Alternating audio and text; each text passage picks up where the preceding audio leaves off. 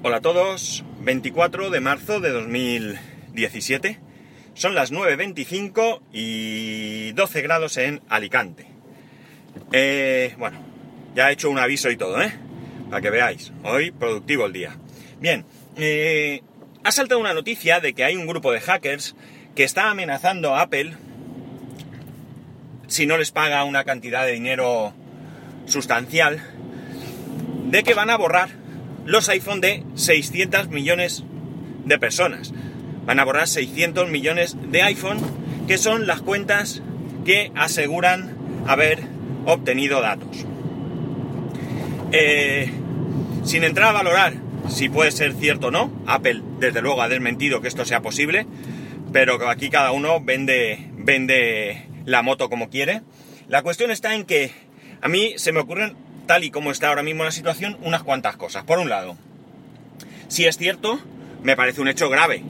Me parece un hecho grave porque eh, que sea tan fácil robar los datos de gente. Es decir, no estamos hablando de que eh, por el método prueba-error estén obteniendo contraseñas o por phishing o por lo que sea, sino que de alguna manera han podido entrar en los servidores de Apple y sacar la información de esos 700, 600 perdón, millones de cuentas de, Apple.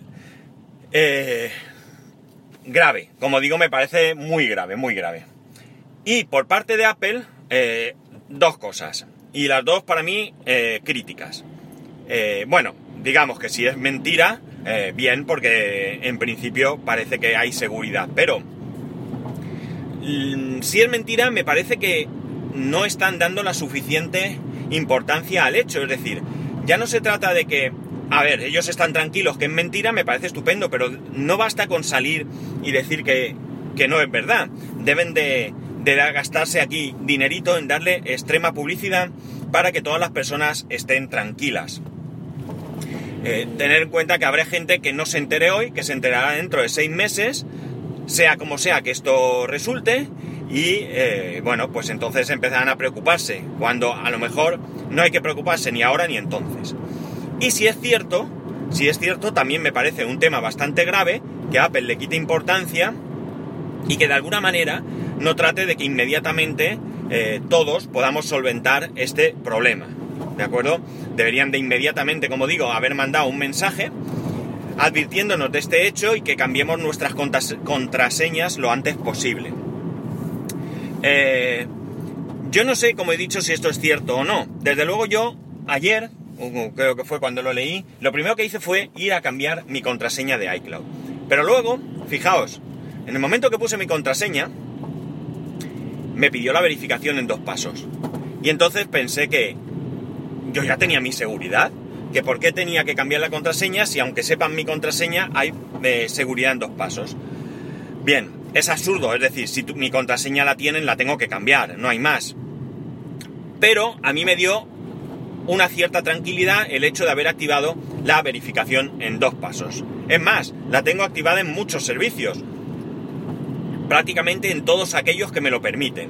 Google, eh, Dropbox, eh, iCloud, como he dicho, y algún otro que ahora mismo, incluido mi servidor NAS, que aparte de él no me acuerdo de si lo tengo en algún sitio más. No me gusta cómo se manejan estas cosas normalmente, es decir, no se trata de aquí de, crear una alarma brutal y que todo el mundo esté preocupado, ni tampoco se trata de no darle absolutamente ninguna importancia y dejar esto eh, como que aquí no pasa nada. Es decir, hay que tratarlo en su justa medida. Pero para mí es insuficiente la manera en que se trata, sinceramente. No, no me quedo del todo convencido. Y me gustaría que hubiese un poco más de, eh, de información por parte de Apple. Yo he hecho en falta que me manden un correo. Narices, que tienen mi cuenta, ¿eh? que es muy fácil. Solo tienen que redactar un correo en el que expliquen la, la, la situación en la que estamos y 600 millones de personas tenemos cuenta de iCloud, que son los que nos han robado como poco. Yo me incluyo porque, vamos, entre toda esa gente imagino que estaré. Pero es fácil mandar un correo donde nos expliquen qué es lo que está pasando y cuáles son. Un correo directo, personalizado, eso no cuesta nada a, Apple. Pero no. eh, aquí estamos viviendo de las noticias que nos salen por uno y por otro lado. Luego además leo que parece ser que un grupo de hackers chinos, de momento parece ser que solo afecta a China, no ha podido salir de allí, han creado un malware que afecta a Android y que se distribuye a través de las mismas antenas de telefonía de las compañías. Parece ser que han podido acceder a ellas y lo que hacen es, eh, no es que la antena te mande el malware sin más, sino que lo que han hecho es que se hacen pasar por la compañía y entonces desde allí pues te mandan un SMS con algún tipo de, de información donde tienes que acudir a una web o sobre todo en China que la Google Play Store no está permitida, pues te mandan alternativas para descargar aplicaciones muy famosas y tú cuando accedes a ellas pues ya te has instalado el malware. Es decir, es un poco de phishing, podríamos decir, pero que utilizan, fijaos, las antenas, con lo cual me da la sensación que tampoco es que haya mucha seguridad por este lado. Luego además encima nos sale con que, eh, sabéis que no hace mucho, Wikileaks publicó que eh, la CIA tenía opción de entrar en los dispositivos iOS.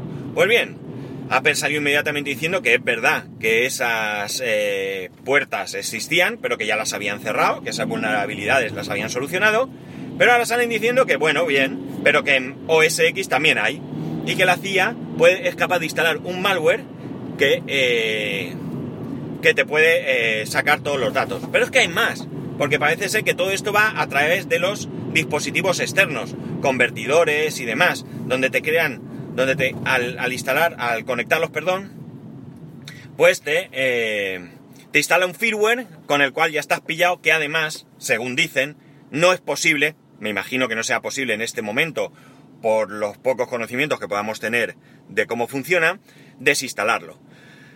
Eh, vamos a ver siempre, es decir, mm, me preocupa más que me pille Carrefour que me espíe la CIA, porque yo no tengo nada que ocultar, yo no tengo ninguna historia rara, mi vida es muy transparente.